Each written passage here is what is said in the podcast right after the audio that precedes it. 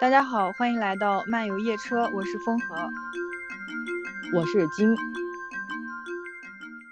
就是说，为什么想要做节目？我们平时打电话，经常也是一聊会聊很久，而且聊的一些话题，关于女女性多一些，然后彼此也有很多疑问，然后就互相解答，然后也会在网络上看一些其他的类似的这种博主或者播客的一些主播，他们去分享自己的一些观点，然后我们会觉得说自己，嗯，也是带着疑惑来，但也是就是本着一种分享我们自己。这么久以来所获取的一些信息和想法，然后发出自己的声音，在这个平台上，嗯，我们两个以一种就是这种日常交流的形式，就像就像把我们日常聊天，嗯，分享出来。是如果有这种志同道合的，或者说愿意，嗯，听我们 聊一聊的这种，嗯，听众的话，也欢迎大家加入我们。那我觉得就是两个人在这样的对谈当中，可以产生更多的想法，把我们生活中一些就是经常忽视的东西，然后重新就是换个角度再去认识一下它，你会你会思考出更多的东西出来。同时呢，也就是想说，嗯，在这个平台上面能够交到更多志同道合的朋友。反正这就是我们做节目的一个这样的初衷。嗯，其实因为没有经验，而且因为我我个人听播客不是特别多，所以。最开始还会有一点紧张，但是尽量克服吧。就像这第一期，其实还挺 挺坎坷的感觉。其实你知道吗？我当时听那个宇宙乘客那个节目的时候，他就是平时也有邀请嘉宾嘛。然后呢，有时候呃，嘉宾他就是明明刚开始答应了，后来他就说觉得自己还是没有能力呃给大家输出一些知识或者内容，他就不敢了，他就拒绝了这个这个要求。然后你知道吗？我觉得我也是这样的心态。就是在做之前的时候，就会感觉说，哦，好好，那好，可以做。可是就就是要当做的时候，就是觉得说，不行啊，我还这么多书没看，那我能说说什么呢？我我我我我感觉我好多知识没有消化，我我我应该就是恶补啊，就想这种，就感觉自己，嗯，没有可以输出的东西。比如说，我就举我们现在录这个播客的这个例子来讲的话，你虽然说啊，你也会有焦虑啊什么的。就比如说很刚开始很有想法，但是到临近要做的时候会很多顾虑吧。但是我觉得你比较宝贵的一点就是，其实你虽然焦虑，但还是会去做。这一点其实我我对我自己来讲的话，其实我人生道路上很多机会可能都是这样子，就是被自己给丧失掉了吧。就是有些人他可能也不是有些人吧，就是我，就是经常会想很多，然后。嗯，想这样想那样，可能晚上躺在那里睡不着，就会想我要怎么怎么样，我要怎么么样。明明我也会什么，也会什么，但是，呃，不就是因为没做吗？那我做了肯定就可以啊。但是呢，不就是因为没做吗？就是因为没就一直没做，所以他就没有开始，就不会有任何收获呀。我觉得迈出第一步真的很难，也很厉害。对，我其实我想的就是怎么说呢？这这也是一个进步的过程嘛。我们不可能在第一期就是说做出多么优秀的作品，但就是像你说的，我们要迈出这个第一步这样子。而且吧，其实想一想，你你提出这个建议的时候，我当时一下就就就答应了，并不是说，呃，我很我很想做这个事情，或者说，我觉得我有能力把这个事情做好，而是就是我考虑到我自己平时一些一些状态吧，我感觉。就一些问题，我不知道是因为我我我最近两年就是就是慢慢学习看书啊，看那些节目什么东西的，就是自己学习的多了，充实的多了，然后就会有那种很强烈的表达欲。但是呢，又又不知道是可能是时间不够多，而且我自己也不愿意在一些社交平台上发一些东西，就比如说微信啊或者微博，就就像你可能会喜欢更新微博什么的。有时候我也会想要去发，但是我不知道为啥总是顾虑，可能我的朋友圈里面会有一些人我不喜欢，我不想让他们看到我东西，然后我可能就不发了，然后那个想法或者说当时的一些想要表达的东西就被搁置了，然后就就不了了之了，可能之后还会再想起来，但是也不会就有当时的那种感觉了，你知道吧？所以我觉得有这个机会有这个平台的话，我们可以把自己。就是自己的一些收获的东西，反近阶段反思的东西聊一聊，拿出来复盘一下，然后嗯分享一下，就我觉得还挺好的，也是一种生命的记录吧。其实就是我发微博，他而且我还只在小号发，我发的都是些生生活类的东西，你知道吗？我都不敢发有言论，就是就是一些思考的东西。然后朋友圈我们两个就根本就是不更新，好吗？但是你知道吗？我最近就是因为听那个宇宙乘客，然后我关注了他们 Twitter 嘛。你你你你去发表那些言论，你是经过思考说出来，你知道吗？嗯嗯，就是它和微博完全不一样，就是像你说的，有一些思考，它它它在当下你不去记录，你不去说出来，可能你到时候就忘记了。所以我觉得真的微博不适合，就是你随便发什么都有喷子，微信也不适合。嗯嗯，我觉得你说那个，就是说你比如说你搜到你自己想想要看的内容，然后可能你会需要去思考一下，然后。嗯，才去发出你自己的一些嗯观点，我觉得这个过程是非常重要的。就是就是，其实你在思考怎么去嗯回复别人的时候，就是首先你得把他的这个观点给完全吸收了，完全理解了，然后在这个基础上，你再去形成你自己的一个思考，然后再去把它输出来。在在这个过程中，我觉得其实我们的。整个观念是有一个，是有一个就是潜在的上升，你知道吧？嗯，就是就是你会觉得可能说这个问题以后，哪怕你没有得到回应，哪怕只是提出这么一个问题，你就会感觉好像你看待一些事情的方式跟以前不一样了。对，你知道吗？我就觉得就是微博啊，它就根本就他就不让你讨论那些比较就是有思考性的东西，他整天就是一些娱乐明星或者怎么怎么样的。再一个，其次就是我觉得国内的那些网民啊，实在是就是，啊，他就是就是太疯狂了，你知道吗？你随便说个什么，他就跟你杠，然后呢，你你就根本没有想说的欲望，所以你你就只能闭麦闭麦闭麦，然后你闭麦闭久了之后，你就发现你好像就就是你不会去思考，然后你也不会去说，就像你说的，就会遗忘掉很多东西，你知道吧？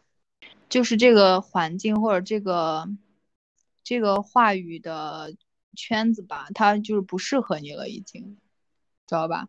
我觉得就是人都是在前进的，可能可能那几年我们觉得，啊，微博上很多东西还是可以讲的，但是现在可能有些，也不能说有些，我觉得大部分，就大部分我们想要去讨论的话题都已经不被允许了，或者说，呃，也不知道为什么，就是总是会有那种跟我们观点很不一样的人。我甚至觉得那些观点，他们怎么能够想得出？你知道吗？这是正常人能够能够想得出的吗？就觉得很很不可思议。但事实是，其实 其实那些观点可能才代表了大多数人，真的是这样。嗯，不然的话，我觉得不会碰到概率那么高。而且而且他们不是就图一时口舌之快，他有的人他会跟你进行很深入的辩论，去捍卫他自己的观点。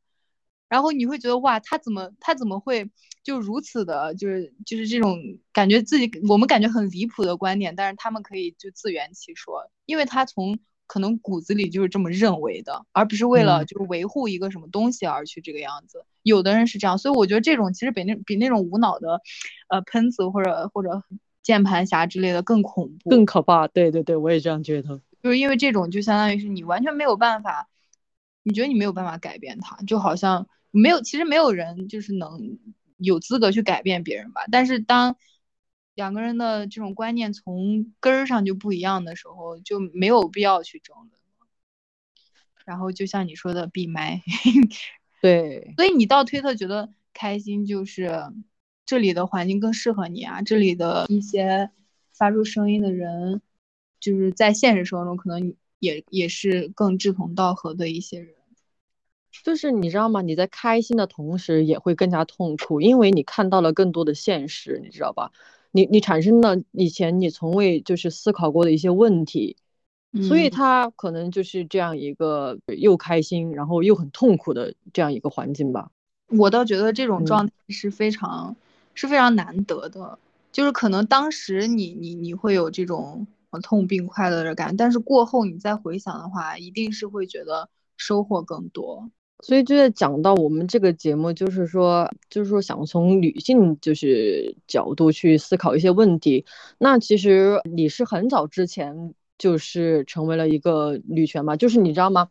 之前你总是跟我讲女权女权的时候，我我不是跟你说吗？我说不，我不是。嗯，就是其实你，我现在回过头这样看我自己，我我觉得其实是我这样说其实是不对的。但是我当时是怎么想的呢？我当时是觉得说我对女权没有一个了解，那我我去说我是女权主义者，我觉得这样不好。就是我是觉得我自己很无知，我我就这样呃，我不是说我，呃，对，同时也是因为就是说，在我国就是女权这个。这个词语它就被污名化了嘛，所以可能也会带着这样的一个态度去说出了“我不是女权主义者”这样的一个一句话。其实我现在也很好奇，就是说你是从什么时候，因为什么，就是说啊，成为了一个女权主义者这样子？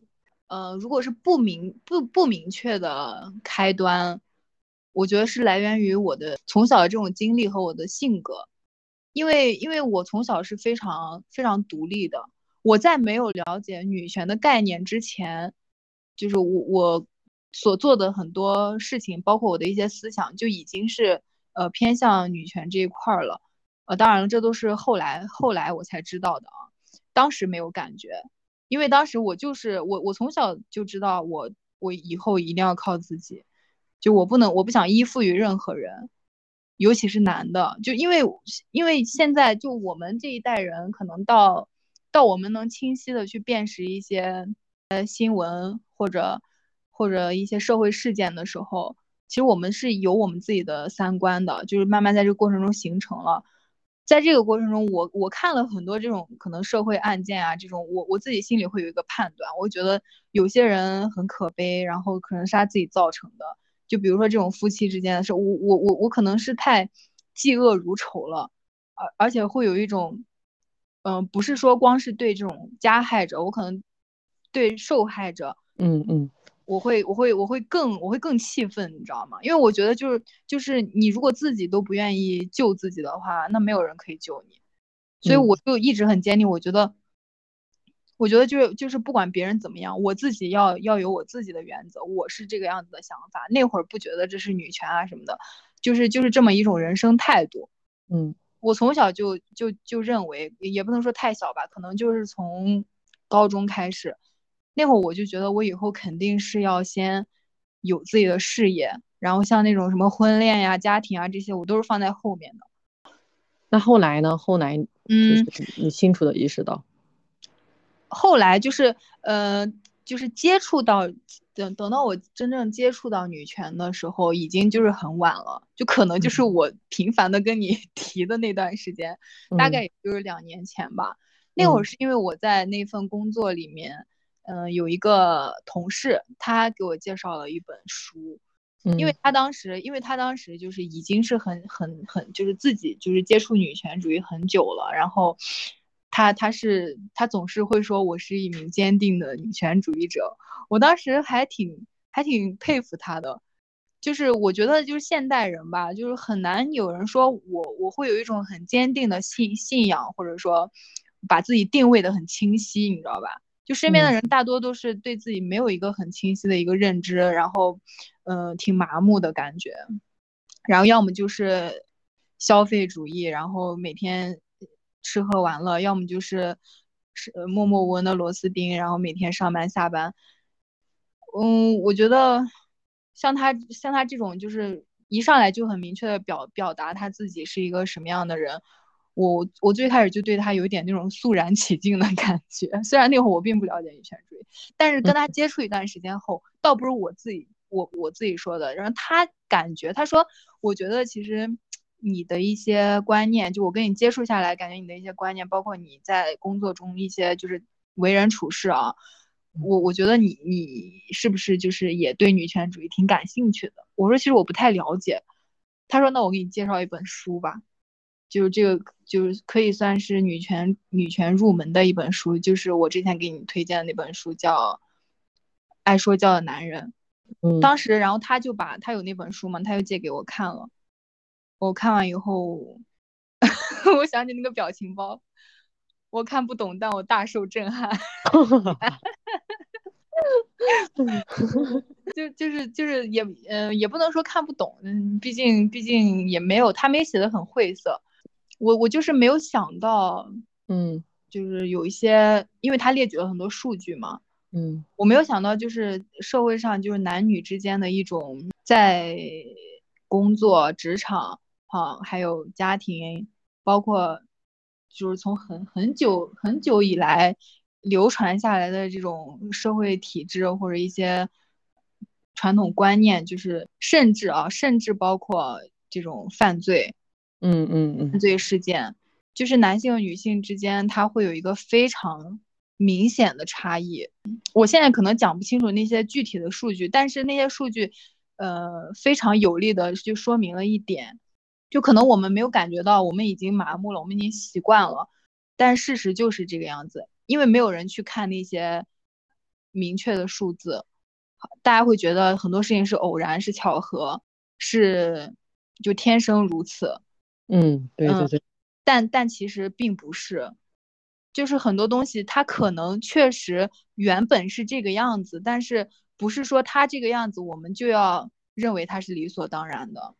很多东西也是后天一些社会的这种认知吧，就是集体集体意识，它形成了这种这种大趋势，然后让所有人都这样觉得，觉得那是天生的，对吧？对对对，因为这就很像，我觉得就让我想到鲁迅。当时他说的话，你知道吧？嗯，一一屋子的人都要被闷死了，呃，你现在要去叫醒其中几个较为清醒的。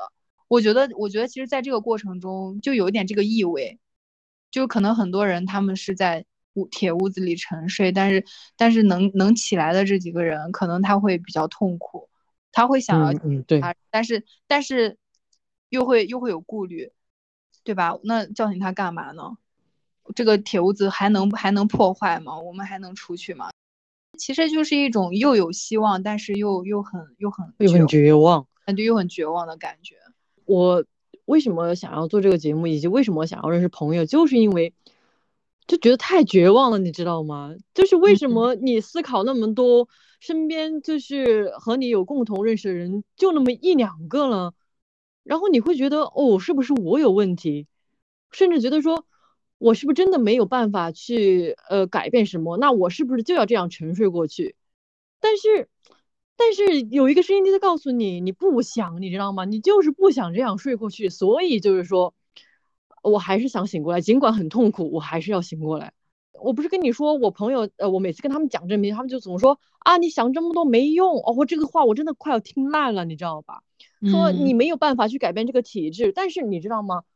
我就觉得说，你看，我上次给你提到说，嗯，我们在呃上个世纪，女生还在裹小脚，女性穿裤子还不是一个能够随随便便的，就是能够穿。那到底是谁去改变这些呢？如果说每个人都要这样沉睡，每个人就是都不去清醒，我们到现在都还是三寸金莲，不是吗？就是你你如果说没有人去做这些这些事，没有人去清醒过来，那我们就不会进步啊。虽然我知道我的力量很小，但是。你比如说，你感染了我，我去感染就是另外一个志同道合的朋友，这样感染感染们总会还是有那么一部分人清醒着的吧？那那些曾经就是嗯，怎么说呢？不是曾经吧，现在还位于我们之上的那些人，他总会死掉的吧？对吧？我是天真的这样相信，而且女人活得比男人长，这也是有科学依据的，是吧？这样祈祷有有那样的世世界可以到来，你知道吧？嗯，我为什么就是说，嗯，这样清楚的认识到，就是自己想要成为一个女权主义者，可能就是，嗯，我觉得初衷可能还是，呃，一个是因为我现在写的论文，然后再一个原因就是我到了这个年龄，那有些东西你你得面对，你知道吧？嗯，然后你然后你你你没有你找不到答案。你找不到答案，你很困惑。然后当你接触我，当我接触到这个女权的时候，我突然发现我找到了答案，你知道吗？你不是说我现在呃快要奔三了，然后他们就每天啊当个老师，然后就是这样安稳的过一辈子，找个人啊，然后让我去什么呃什么女孩子读那么多书干嘛？呃什么婚姻是人生的第二次高考？什么什么什么好不如嫁得好？那个时候我就就就是很烦这种东西，你知道吗？就我就为什么会被逼婚或怎么怎么样啊？当我就是接触到女权的这些之后，我发现我完全可以不这样，你知道吧？你当我在那个小城市的时候，我我我我我可能遥远的听说过有过丁克，但是你你当你发现你身边有这样一群女性，她反婚反孕的时候，我突然就找到力量，我可以这样做。我甚至我，你知道吗？我之前就是说不想结婚和不想生育，它只是一个不想。那我当我就是坚定的做了这个决定，我反婚反育的时候，我发现我可以学习到八十岁，你知道吗？就是 对，就是我可以有大把的时间来呃完成我自己的一个理想。就包括当初你跟我讲说你想出国留学，我当时其实第一瞬间我是觉得很不可思议，甚至觉得就是说我们到底在这两年没有见的时间内，你提升了多少？为什么我还停留在就是没有这样的一个认知里面？甚至我觉得那是一个对我来说是遥不可及的梦，你知道吗？嗯。但后来呃，我发现就是我不用结婚，我不用生孩子，我可以我用一辈子来实现我自己，成就我自己的时候，我发现出国它其实。不是说不是说呃一个遥不可及的梦了，它是可以被实现的，你知道吗？嗯嗯嗯，就仅仅只是做出了反婚反育这个决定，就这个样子。你说，其实这就是一个怎么说呢？它就像一个你发现了人生的另一种可能。哦，对对对，本身本身是为什么总说世界那么大，我想去看看，就是世界很大，人生有无限的可能。我们以前。嗯，可也可能是从小在小地方，然后身边都是这样的案例，身边所有的长辈女性，她们都是以这样的方式在生活，所以我们我们没有看到过那么多可能，我们以为人生就只能这个样子。但你接触到这个，其实也就是，呃，看到了你以前经历的世界以外的世界，所以你你觉得哦，还能这样活，而且。你以前不开心，就就就就就证明你其实不适合那样的，不适合那样的方式，你知道吧？这但是呢，又因为不知道有其他什么样的方式，所以在那个阶段就像一个呃瓶颈期一样，就是又不满足于现状，但是又不知道可以该怎么办。对对对对，就是这样，就是这样。对，嗯，也因为因为，而且甚至会很绝望，因为你你你觉得你觉得好像以后就只能这个样子了。但是又不甘心，我要是以后都这个样子，那我还不如去死呢。但是我我不这个样子，我又能怎么办呢？我不知道该怎么办。我不这个样子，好像也只能 去死。所以就横想竖想，就感觉好没有出路。现在我觉得考研真的是一个怎么说呢？就不说知识层面的吧，就说我们换了一个环境，然后见了更多的人。看了更多的书，了解了更多的这种不一样的生活方式。对，就是像你说的，我在没有知道有这么多就是生活的可能性之前，我真的就很很很绝望，真的很绝望，我真的不知道该怎么做。就是就是我我我可能觉得说。嗯嗯，那有就就比如说像出国，那可能只有有钱的人才可以。就是你你你你你对世界了解太少了，你知道吗？就就是考研，我前两天还跟我朋友说呢，他说你觉得你考研这两年学到什么了吗？很搞笑，因为我们上课就是大家做一个那个 PPT，然后上面去讲一讲，然后这一学期每个小组讲一讲就过去了。就是你想通过学校学到什么是根本不可能的，反而在学校就是那些框框。条条的还还让我更加的痛苦，就是因为你比如你想写的东西，你想做的作品，人学校那就不让你做，就觉得你那样不好。我甚至在写论文的时候，我导师还跟我讲说，你千万不要站到女权主义了啊，嗯，我们那些呃上面的老师不喜欢啊，你你要是写了的话，你小心被毙掉啊。然后我还当时，我当时我还没有女权意识觉醒呢，我还说，嗯，老师你放心，我坚决不会写的，我我我就是提提一下那个女性的一些现状啊，我不会提女权的，我不是我不是，那你让我就很无知，你知道吗？嗯，上野千鹤子她在那个东京大学，嗯，开学典礼上讲的那些话，哇，我我是觉得真的是，就像有一个评论说的，如果在开学典礼上能听到这样子的。呃，讲话真的感觉三生有幸啊！你会觉得对人生充满了希望，就是这这真的是一个可以让你获得很多宝贵的人生经验和一些很很值得去奋斗一生的这种价值追求吧。所以你知道很搞笑的是什么吗？很搞笑的就是你像国外的演讲，它通常就是。嗯，能够给人一些启迪的，而且而国内演讲这个环节是学生最不想听到的，嗯，就是每次开个什么会啊，领导演讲啊，领导讲话，呃，你比如说，呃，我们上次有一个什么呃视频发布会啊，就是一个作品的发布会，嗯，总共那个那个那个视频滚动只出现在那个会场前暖场，你知道吗？嗯嗯，然后全程下来，我在那儿坐了快两个小时，就是领导讲完话，这个领导讲完，那个领导讲，就是就是我来这里是干什么的？我不是来看作品的吗？不是来就是看就是别人拍的多么好，然后大家就是可以学习到新的一些东西吗？那讲了些屁话，讲了讲了讲了两个小时，就是啊很烦，根本就你别指望还什么开学讲话，我我从来没有哪一个开学讲话，在我就是从我的小学，呃初中高中没有哪一个开学典礼是让我记忆深刻的，嗯，是吧？你想一下你的开学典礼，也是的，因为我觉得就我们国家这个好像是政治体制影响的。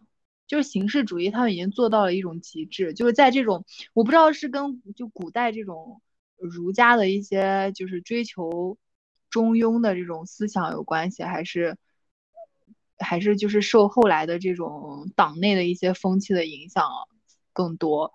反正就是基本上在这种公共的这种场合，尤其是像学校呀，然后政府呀，还有一些这种单位单位。里面的一些集体团体，永远永远就是这种开会，你就不要想听到什么，呃，能让你眼前一亮，或者说能给你带来这种震撼的东西，不可能的，永远都是官话套话。甚至现在连这种新闻媒体，就之前西安那个发布会，你看了吗？没呢。那个那个记者他提问嘛，就是西安政府他们应该是应该是疫情防控处的这种人出来开新闻发布会，就是相当于回答一些就答记者问嘛。然后那记者就说，疫情期间在家隔离玩手机玩到颈椎痛该怎么办？不是吧？就是你你能想象吗？就是记者这是知乎吗？就是就这真的是吧？而且是现场就是都有都有录下来嘛，然后在网络上播，就完全就是把把把大家把民众当成傻子一样在愚弄。就你看这些问题，你还有什么好说的呢？记者就还有活着的吗？我觉得，我觉得你刚刚说那几个原因应该是后面的原因，毕竟我觉得我。在五四那个时候，他们的演讲都是非常的，是吧？嗯，也是也是。对呀，对呀。你他们就会觉得他们肩负着国家兴亡的重任，就不一样。他们会觉得说，哪怕他起不到什么作用，但是他也是其中的一份子。对啊，你你想，你看，包括当时工人，你知道吧？你说他那个参与的态度，你像现在，你别说工人，就是我们这种学生都觉得。就就就不是啊，你我我有什么能力呢？我能干什么呢？就是每天都是这种想法，是吧？嗯，哎，现在慢慢的这种，嗯，西方的一些观念进来，我感觉没有这种，嗯，怎么说，国家大义、家国情怀，因为因为因为你因为你不觉得，就大家也很失望，你知道吗？就我们愿意付出的时候，只是说。真的内心里去认同你，然后把把自己当做你的一份子，然后然后才会有这种情怀，不然的话，呃，我觉得应该就不会有人愿意去这样做，只只可能只想我自己过好就行了，我把我的小家过好就行了，甚至有的人小家也不想不想 不想过，就把自己过好就行了。你知道吗？这个也是我想跟你讨论的一个问题，就是为什么在中国或者说是呃我们现在的这这代人当中哈，就是他只顾自己的小家呢？就是甚至是就是小家也不顾，就是这这会会有这种的，就是我觉得这跟父权制的这样一个社会是脱脱离不了干系的。为什么？就我最近看那个书，然后就说，首先就是呃他们框定了一个女性形象，就是说呃女性就是应该成为一个家庭主妇，对吧？嗯，好。那她成为一个家庭主妇的时候，她就会把她框在这个家当中，于是她就对就是什么政权啊什么都不感兴趣，也可能曾经感兴趣，但是，呃，你比如说我当时看那个书，他就说，就是一些妇女杂志嘛，他给那些呃家庭主妇看的，可能刚开始他还有一些呃政治政治的那些新闻啊，或者一些评论啊，但到后面那些呃编辑就会觉得说。嗯，反正那些家庭主妇又看不懂，那我给他写那些他又不看，那我还不如写一下什么布什的呃小三是谁呀？啊，什么那个什么的一夜情啊，写一下这些东西他会看。他就把女性，他就认为女性就是说，可能只会对这些感兴趣，只关注这些。所以就是为什么第一次那个女性主义的他的一个运动，他要争取呃选举权，要争取就是女性的受教育权呢？他就是因为他把女性框定在这个家里面，就是她只关心关心她的老公，关心她的孩子，包括我觉得，而且她教育的孩子，她她把她所有的爱都教育都。就是给到孩子，然后孩子呢也是在就是妈妈这样这个过度的这样一个一个爱下成长吧。于是呢，孩子也变得就是呃依附性很强，并且呢就是也没有那种就是嗯一个对世界的一个这样的观念吧。就是我觉得在我国就这样子，那个在国外经常会有一些呃为女权运动啊，或者是这运动那运动，但是在国内就很感觉很少。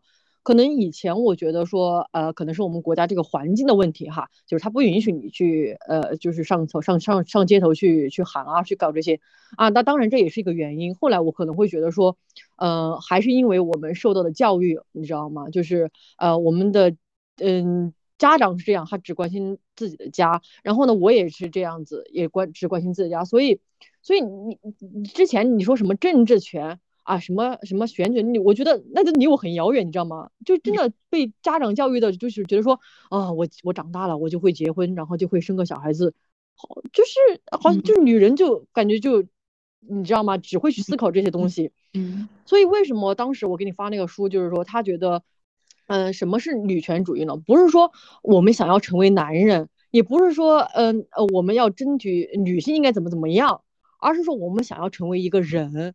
就是男，就是那为什么就是说他们会觉得是针对男性的，而是是因为男性你拥有了这些权权利啊，你现在拥有的权利的是你，对吧？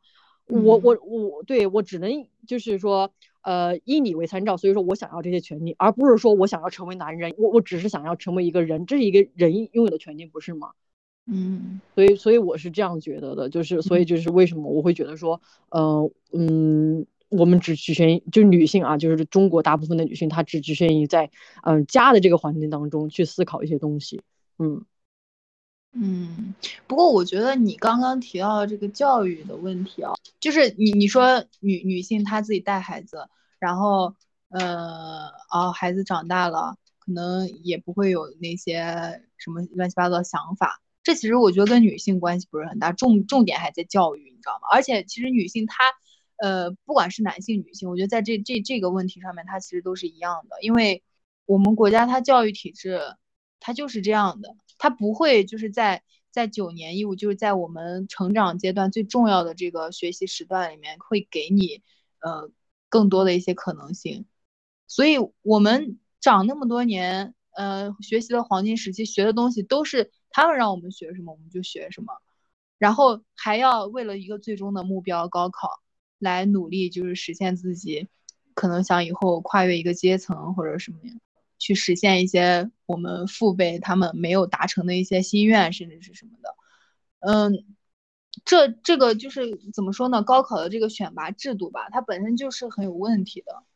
还有我们就是义务教育的内容，它的筛选是非常严格的。为什么现在都说鸡娃呢？就你你，而且没有取消补习班之前。各种就是，哇，孩子下了课还要去学什么五六七八门这种专，而且是这种专业课，还不是说这种兴趣班啊，就就课堂上面一些内容的这种补习班去提高成绩，因为他们一心只想提高成绩，他们觉得就只有这个东西才能说明问题，其他东西都不重要，因为人的精力是有限的，时间也是有限的，你把你的精力和时间花费在哪里，那你就。就能在哪里？可能花费了不一定能收获，但是你没花费一定是没收获的。所以，所以他们都在这个上面使劲去挤破脑袋。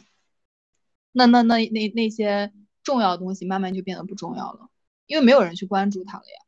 关注它的都是一些呃已经过了这个时间段的，但你不可能说再去给给他们，哪怕你现在有心去去想做一些这种呃宣传或者什么，就是尽自己的力量。我觉得很难，你知道吧？因为因为因为因为你改变不了体制，你就不可能改变一些本质的东西。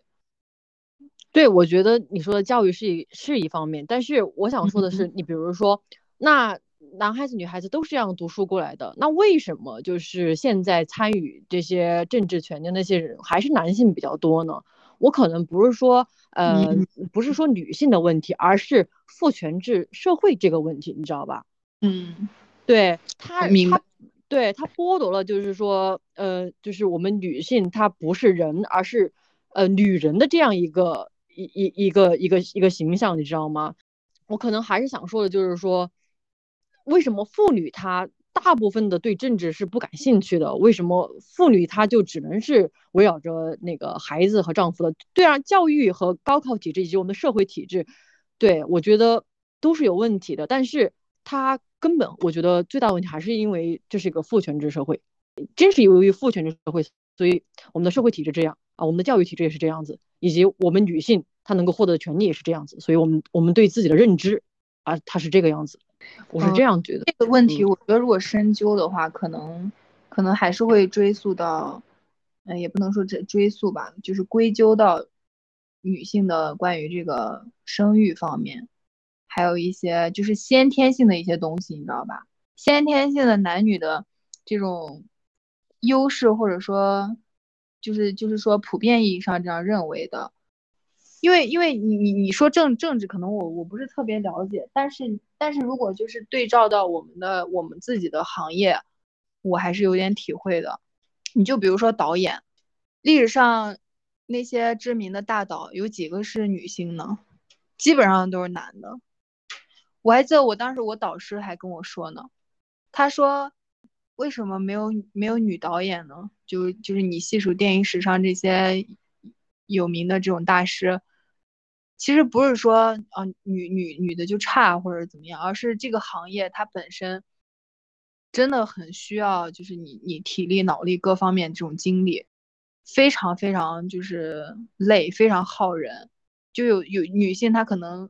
过来，他真的就是承受不了，所以他们可能就不会考虑考虑，就是去做这样的事情。有，但是肯定是有，但是会比较少。我当时觉得他说的好像好像是这么回事。我就看那个呃一些女权主义的书的时候，他就是说，他就是说呀，就是嗯，很多人就会归结到就是就是人体结构，就觉得是女女性的命运。然后女人在生物学上的存在呢，决定她的身份。那事实真的是这样子吗？对啊，我觉得有时候真的是不一定的。就是说，如果我们把所有的，就是我之前跟你讨论的时候，我们对我们把后来的，就是把一些原因都归结到就是女性的，就是这个身体结构上面。但是我现在就是觉得会有一种新的思考，就是有些东西是真的是这样吗？我觉得不完全是，真的不完全是。你知道我怎么想的吗？你看。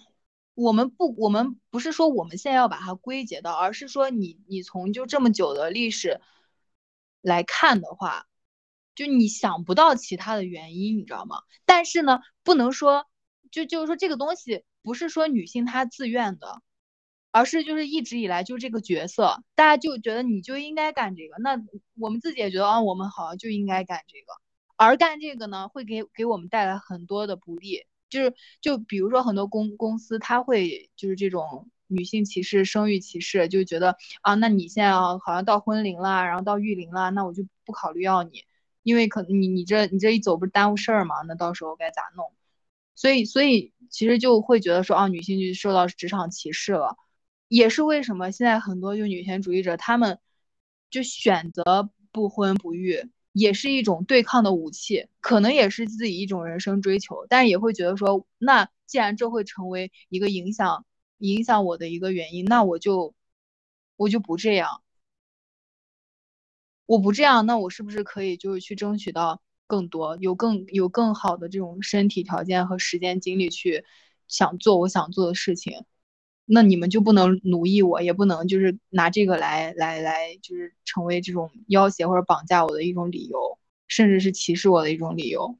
对，我觉得你说的这个有道理，所以我就是说不完全是你知道吗？嗯，就你比如说像体力活这个东西，大家呃普遍的认知里面都会觉得说，呃好像这个东西由男性去做，可是在我看一些就是呃比如说摩梭组，不是给你看那个纪录片吗？嗯嗯嗯，那些体力活就是女性做的呀。对啊，他要去砍柴，要去挑挑挑挑砖，要什么都干，不是男性做的。而且我觉得就可能是我们长期处在这样一个父权制的社会里，那我们的身体呢，可能也会有一些呃变化，对吧？嗯，就可能在你比如说，嗯，对摩梭族他们来说是女性当权的。那他们的呃女孩子生下来就是很小，她都要就是去呃负责家庭的一些重担啊，或者怎么怎么样。那她的身体结构也会就是因此会变得不同。呃，像你说的职场这个生育这个，的确就是呃女性女女权女权主义者，她把当做一个追求，甚至是武器去对待，就是这种呃性别上的歧视。那么呃我想说的是，就是说我们不能把所有的归结上面，但是呢有一些东西你你得去思考，就比如说像导演，他每一个都是男的。那嗯，果真女的就真的不适合做这个吗？这是我们需要思考的，对吧？就是对我知道 很多导演都是男的，但是女的就真的不一就不会去不能成为一个很好的导演吗？对啊，我们我我们我我我我想说的就是说，你去提出这个问题，只有你去这样就是去反思之后，你才知道你自己可以做到更多。嗯，我感觉其实这是一个因果关系，就是你。哪一个是因，哪一个是果？其实我们现在好像，呃，不能妄下定论，嗯，对吧？嗯，就女性，那你现在看这个结果好像是女性导演少，那就说明是因为呃女性不行，所以女性导演少呢？还是说因为之前的那那为什么女性不行呢？就是就是不是说那么简单的原因，你知道吧？可能在这个这个体制下，就是很多东西影响她，然后。才导致了现在这个结果，就不是那么简单的。大家好像就对对对啊，没有没有去剖析就深层次的一些原因，因为大家不觉得这是个问题，你知道吗？对，大家觉得这就很正常啊，我就接受。甚至有的人他他完全没把这个就就哦，男性男性男性导演多，女性导演少。你一说，他说哦，还真是这样哦。他以前可能没觉得，他他不在乎，你知道吗？他不在乎是男性导演多还是女性导演多，这个电影是谁导的，好看，对对，管他是谁。就就这个问题，就可能如果你我们如果不是我们就是去关注他，可能真的会被在生活中忽略，因为大家不觉得这是问题。对啊，就比如说呃，像社会体制不也是一样吗？你就就是。你都习惯了，就是你不去反思的话，你会觉得这到底跟你有什么关系呢？对吗？你每天拿个票在那假装投一投，对吧？哎，不过我觉得你刚刚说那个挺有意思的，就是关于就生理差异嘛。因为你说这个，我就想到，因为我不是比较高嘛，我从小我从小也不知道是是逞能还是怎么了，就不愿意麻烦别人。我从小就是那种我我绝对不会在男生面前装柔弱，你知道吧？有，就我们寝室的水从来都是我抬，然后之前在高中的时候也是，就比如说到那个一个一一个班级里面会有一个饮水机嘛，有可能到他了没水了，他会喊喊一个男生过来抬上去，我每次都会自己把它抬上去，然后然后甚至有时候教室里面存的那个水没了，然后要去其他地方去抬，然后男生就几个就去了嘛，我有时跟着他们去，你知道吗？我不觉得我抬不动，我真的能抬动，我力气挺大的。但是这个问题我没有想过，但你刚刚一说，我就会我就会在想，是不是我们自己把我们自己定义的太弱了？对对对对对，有些事情就会觉得说啊，好像就应该男生干力气活，那就男生，他他看起来就有力气，他长得高，长得壮。但但是女生长得小，长得长得长得矮，是不是就真的就是干不了这个东西呢？还是说？嗯，他觉得更应该他去干，那我就我就应该去干别的事情，就大家会有一个划分。嗯，而你知道吗？在我高中的时候，就是呃刚开始不是没有分班嘛，就是男女就是比例都差不多。然后那个时候呢，一般就是班上就是男孩子去搬水。嗯。到后来就分班了之后，你知道文科有很多女生对吧？嗯。然后呢，理科就有很多男生，就是隔壁就是也文科班嘛，女生也可以抬水啊，没有男生活得很好啊，水也照样五楼五楼的抬呀。对啊，就像你说的，就是可能就是我们把自己定义的太弱了，你知道吗？你不去，你不去试，你不去不去做，你你你怎么知道女性就不行呢？所以就很多东西真的不能就是说想当然的就归归归结到我们的这个生理结构上面。我跟你说啊，在我们南方，我的身高可以说是傲视群雄，这个词语是这样子用的吗？就是你你。就放眼望过去，我最高的这种体验是什么啊？就是我真的觉得不不会觉得说女性的身体结构有比男性差的。真的，嗯就他们都没有我高，谈什么东西我搬不起呢？有是吧？有什么是我做不到的呢？他他还要踮起脚尖拿那个最高的书，我不用好吗？完全就真的是很自信。就像你刚刚说的，那我们谁知道在以前可能还是山顶洞人的时候，男的和女的他们的他们的体格差异会很大吗？他们对，对吧？说不定就是这种，就是可能部落里面的一些慢慢的形成的这种啊、男主外女主内，然后是一些这种长期以来的分工，然后导致了我们体格慢慢在进化的过程中也有变化。我们曾经也是有过母系社会的，好不好？那肯定是，那有是肯定有的。问题是，嗯，为为什么最终还是变成这个样子了？但是我我我我嗯感觉吧，其实就你说裹小脚，如果不是啊新文化运动啊，包括推翻这种封建王朝，可能后面还要继续。就是啊，就是啊，所以所以其实这是一种，我觉得是一种文明的进步，你知道吧？嗯，像像这种就是以以残害人人体，因为如果把女性作为人个体来讲的话，它就是一种残害人体的行为啊。为什么没有残害男的呢？其实他们当时不，他们他们不觉得这是残害，或者说制定规则人他们知道这是残害，但是但是他们就是要把这个东西形成一种共识，就是灌输给下面愚昧的人，然后大家就开始遵循，甚至把它美化成一种一种道德。